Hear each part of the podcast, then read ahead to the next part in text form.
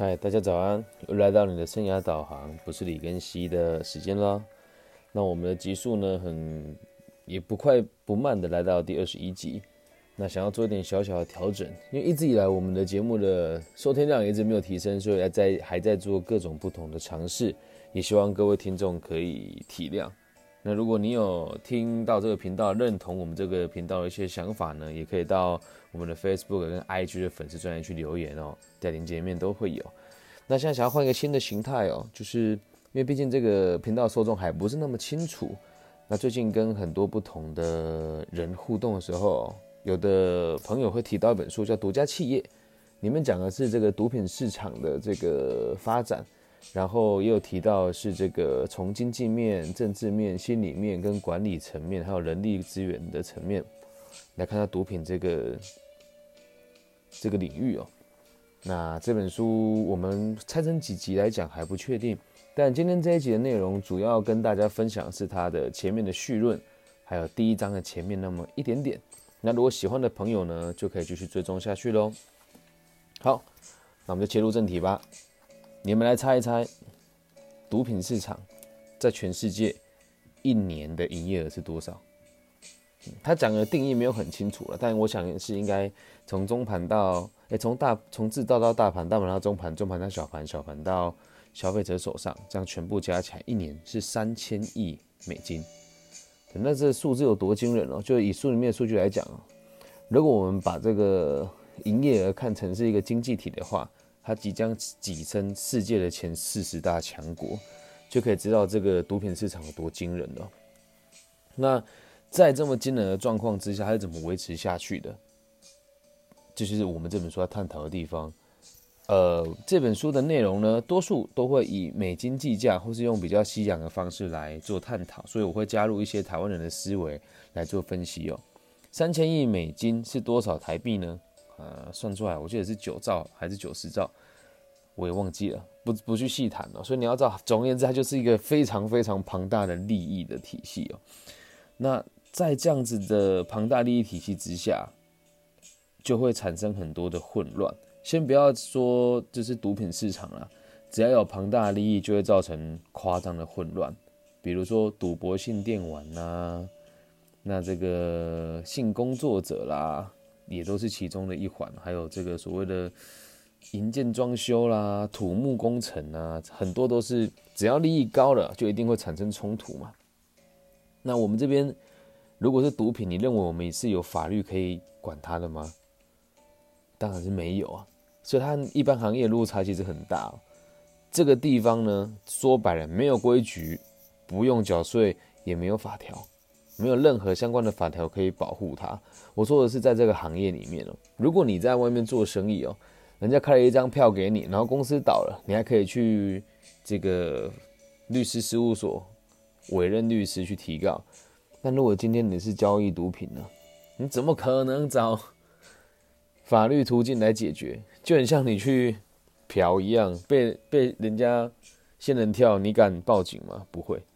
所以在这个种种的利害关系之下，又没有规矩的这个逻辑所在，所以所有的一切都是诉诸原始的暴力。什么叫做暴力？不听话就揍你啊，不守信用就制裁你啊。所以就是为什么在这个治安上面，如果有毒品市场没有受控的话，就会这么混乱的原因哦。那在书里面有提到，在墨西哥。的某一个城市里面的谋杀率是全球最高，因为这也就是他们的批发地的这个原产地哦。那其实，在先从这个立场去切入之后，就会知道这是一个这么庞大的利益的事业体，然后是一个完全没有规矩的、完全没有一个法律依据可循的地方，那会造成很多不一样的问题哦。那这本书呢，主要呢。会谈到的角度就这几个啦。第一个是供给和需求链，哎，供应链和需求的关系。那专营管理的原则，监狱常常会变成培训中心，离岸外包、多角化经营以及网络去中心化几个点来跟大家做毒品市场的探讨。那他这也会提到，就是目前我们治理的弊端有哪一些啦？那在序论里面，他是有提到这几点哦。第一个，打击供应端，但是毫无用处。来，什么叫供应端？供应端就是种植毒品的人叫供应端。那至于为什么没有用呢？后面我们都会讲。在第二个，看得太短浅。什么叫短浅哦？哎，正常来讲啊，我有去问一些阿贤啊，毒品这个东西呢，只要还没有被规范到，你吃着会嗨，那也不叫毒品，对吧？比如说，如果你烧艾草那也哈的话，跟大麻有一部分相似的功能，可是因为它的成分很低，所以不至于造成太大的麻烦，所以它并没有被列管。所以，我们看得到市面上的所谓的毒品都是被定义过的，所以很多人会更改它的制作的方式。只要它没有被列管，那它就不算是一种毒品。那我们在我们在制定法条上，往往没有看得这么远。在第三点哦。各国政府都是各自为政的，所以很难联合起来去打击一个犯罪集团，也不能讲犯罪集团了，一个事业体啊，就很像在后哦后面我们书里面都会提。今天我怕我讲的内容不是太正确，所以今天我就不提了。反正我们毒品市场大部分都在其他地方种植，在其他地方加工，然后再到最后来某一个地方去做销售，所以在这个打击的过程当中是很需要大家一起合作。然后最后一点呢，也是最重要一点呢，就是我们常常会搞混。我自己在看这本书的时候，也很常搞混这件事情呢。到底是禁制比较重要，还是控制比较重要？那我们在制定政策的时候，常常禁制跟控制也都会造成差别。什么叫禁制哦？禁止它制作。那什么叫控制哦？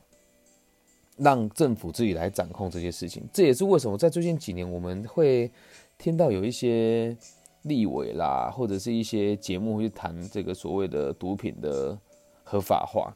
那在台湾，其实很多人就讲说什么这样子就会乱啊，怎么样的？我先说立场不一样而已，没有对跟错，所以也请大家用理性的脑袋来思考这件事情哦。那我们就来谈一谈在台湾的这个一些相关的政策的做法。我自己和耿小师也都有在这些领域服务了啊。那台湾我们讲二零一七颁布的这个方式哦，它就目的是防毒、拒毒、弃毒、戒毒跟诶戒治跟修法。什么叫防毒？就是防止他进来。什么叫拒毒？教育年轻人不要再吸毒。什么叫弃毒？抓在卖的人。什么叫戒治？知道有人在吃，协助他回归社会。什么叫修法？用更完善的方式来面对目前台湾的毒品问题。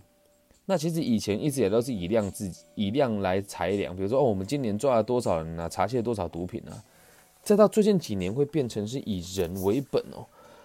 什么叫以人为本哦？想办法让这一群可能有毒瘾的朋友能够回归到社会来，协助他们就业。现在做起来依旧还是很难。因为在第一线服务回流的人其实蛮高的，至于比例是多少，今天在这个公开场合我们就就不谈，因为怕会有争议嘛。那通常回流的原因都是因为什么，你知道吗？就我跟根希老师在做这个戒治的一些课程当中啊，我们发现一件事啊，往往哦会在回流的人呢，都不是真的身体无法克制毒瘾，都是心理无法克制毒瘾，因为没有人陪伴。没有人认同，那你回到家之后，很多亲戚朋友都说啊，你以前都是假斗啊，所以他就跟着别人一起看不起你，或者是不跟你接近嘛。那久而久之，会在什么地方找到朋友？就是回到你的舒适圈，也就是这个吸毒的圈圈里面，于是就会继续吸下去了。那我觉得这一点台湾目前做的很好，只是还有很多可以做的更好的地方，而这一点也是很多人不能理解的啦哦。为什么讲不能理解？就会觉得啊，吸毒就是这样，为什么要宽容它？为什么要合法它？那这个议题其实很大，我们花点时间来谈哦。如果你最近有看新闻啊，就有看到那个年轻的小情侣开车去垦丁，然后车祸离世的这个遗憾的新闻哦，会有蛮多人在下面留言说：“哎，活该啊，社会少了一个三宝啊，还好没有撞到人啊，等等这些比较。”具有针对性跟攻击性的言论，其实也没有不对啦。但是我们这么做并不能解决问题啊，对吧？今天如果说修法变成说，哎，酒后开车，我哎，或者是这个超速开车，或是无照驾驶，我们就判死刑，那可能大家就会乖一点哦。那再再探讨一个更有趣的问题是，那为什么他们会有这样子的行为？为什么会吸毒？为什么会就是？不在跟父母告知的状况之下出去玩，这些也都没有对跟错，只是从某种程度上，在教育体制给了他们这样子的想法，所以在这里我们就更要去理解啊。如果今天只是禁止他们，也没有什么太大意义啊。到最后的做法，还是会有下一个同一群人出现，所以应该要比较看重于戒治跟修法的部分哦。那这里呢，我们就花多点时间解释，就到这边就好。那我们接下来就讲到我们现在目前全世界的毒品市场的主要几个产地，一共有四大产地哦，分别是金三角、银三角、黑三角跟金星月。那先解释一下这四个地方第一个是金三角，就是我们亚洲地区的，也就是在泰国、缅甸跟辽国的交叉点交叉点哦。第二个叫银三角，就是在美洲地区的，也是本书讨论的这个卡特尔集团哦，就是我们现在书里面讨论的主要地区。银三角在墨西哥。玻利维亚跟哥伦比亚主要是安第斯山脉，安第斯山脉是全世界最长的山脉，也是我们每个人在国二的地理课本都会看到的哦。好，那第三个呢是黑三角，肯亚、加纳、奈及利亚跟南非的交界的部分第四个叫金星月，就是伊朗、阿富汗跟巴基斯坦。哎，那这就很有趣了，这些地方呢通常呢都蛮乱的，那为什么会乱？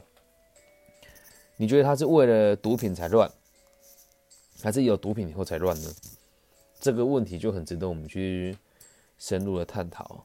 那上面这这些东西哦，我我们上面这这些产地哦，必须得讲。如果他真的要抓的话，能不能抓得完？你觉得？然后它装在什么地方？这个问题都很值得探讨。书里面后面都会讲哦。好，那以上呢就是我们要讲的这个序论哦。接下来我们就要讲第一章节的前面的一些。我认为比较大家比较值得大家知道的资讯呢，二零一零年哦，墨西哥人口一共有一点一四亿，对，好一点一四亿哦，好，那想要请问一下，请问这一点一四亿人口里面，在二零一零年墨西哥有多少人被谋杀？你们猜猜看，两万三千人，这个两万三千人被谋杀的数字哦，先听清楚了，这个是被判定为谋杀。什么叫被判定为谋杀？就是有刑事记录的，有这个侦查记录的，然后最后呢找到这个一些相关的证据才说是谋杀。那有没有很多人是可能也是因为这样死掉，但是证据不足而没有被判定成谋杀呢？所以这个谋这个致死率是很高的。二零一零年的时候，那诶，如果有学过统计都知道，我们看的数据其实基本上都不可能太接近，因为统计需要时间嘛。那这本书的主要市场是归类在二零一零年左右的时候。二零一零年的时候呢，我们全球的毒瘾人口有二点五亿人，你觉得这比例高不高？二点五亿哦，全世界才六十亿，可能再多一点吧，六七六十五亿人口就二点五亿人是有毒瘾问题的，所以这个市场其实很大。那在这个交易的过程里面，其实一层一层的剥削下来，每个人的利润都不高。那最近就有出现在二零一年开始就会出现两个关键字哦，第一个叫暗网，第二个叫比特币。什么叫暗网？暗网就是一般人不会去的网站。对，那比特币呢？你把它简单的想，呃，先不要去想现在它大家炒作它这个议题啊，我们先讲当时的比特币，二零一零年的比特币存在的价值是什么？就是在暗网里面交易的货币。那比特币的使用呢，蛮特别的。这边再跟大家科普一下，它就是所谓的虚拟货币，也就是说，你可以在网络上跟任何人购买。它主要的目的就是去中心化。什么叫去中心化？把钱放在大家的身上，而不是放在同一个人的身上。哎，这听起来很难理解。那我们具体一点哦，你今天赚到了钱，你会放在哪里？你去打工，老板怎么给你钱？两个方式嘛，一给现金，二给银行嘛。那钱给了银行之后，是真的进你的口袋呢，还是在银行口袋呢？这我们传统的货币市场就这个问题啊。我们的钱都集中在某一群人身上，对吧？那如果是比特币呢，就没这个问题了。我有五颗比特币，你有五颗比特币，我跟你交换，谁也不会去麻烦谁。每个人的东西都在自己身上，不需要再透过第三方去支付，或者是去管控。这个就叫做去中心化。这样了解吗？在我们现在目前的世界，这个事情也慢慢的在被发生，但我认为很难被落实的原因，是因为如果真的去了中心化以后，那政府拿什么管人啊？政政治跟经济都会有很大的洗牌，所以在正常的市场里面，比特币虽然看起来交易值很高，但实际上也不会占太多的数目字啊。好，那接下来呢，下一个重点呢，就是我们很常看到这个媒体误导，有人讲误导啊，会让我们有不一样的想法和报道的方式哦。我们举一个例子哦，来，如果今天我们说，我们今天破获市值三四三到四亿美金的一百公吨的大麻，这样听起来多不多？你会听，哇靠，市值三点四亿、三四亿耶，一百吨的大麻，感觉好多，但实际上其实一点都不合理啊，对吧？为什么这么说？你当时在市场栽种的这个毒品原毒品的原料的这个植物才多少钱？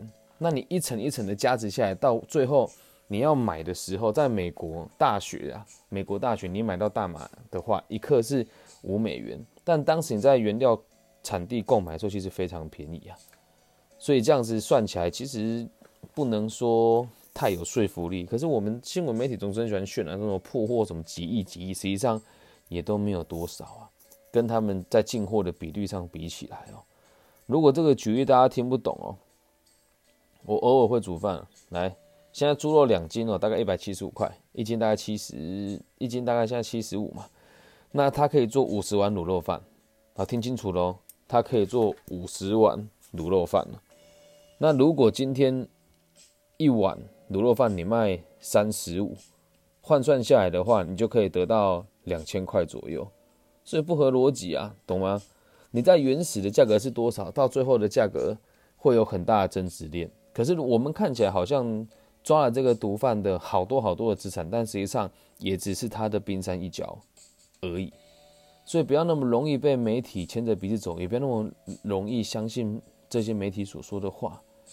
那在这样子的立场当中哦，后面的这个题目呢，哎，后面的这个讲题就会再深入的探讨这个市场是怎么变成成熟的，还有现在运作的方式是什么。那如果你有兴趣的话呢，就可以继续追踪我们的。节目下一集就会再深入的探讨这个第一章的内容。以上就是今天全部的节目。如果有兴趣，记得点赞加分享哦。大家拜拜。